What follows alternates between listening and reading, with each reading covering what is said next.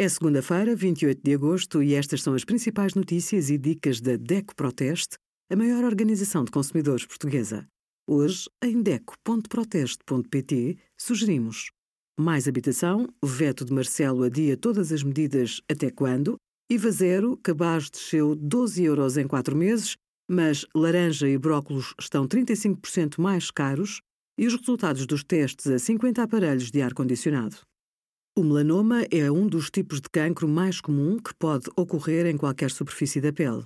A probabilidade de se desenvolver aumenta com a idade, apesar de a doença afetar pessoas de todas as idades.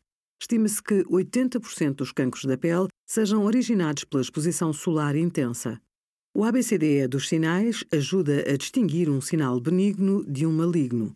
Vá ao médico de família ou ao dermatologista se o sinal sofreu alterações de assimetria, bordo irregular ou mal definido, cor irregular, diâmetro superior a 6 mm e evolução no tamanho, volume ou aspecto. Obrigada por acompanhar a DECO Proteste a contribuir para consumidores mais informados, participativos e exigentes. Visite o nosso site em deco.proteste.pt.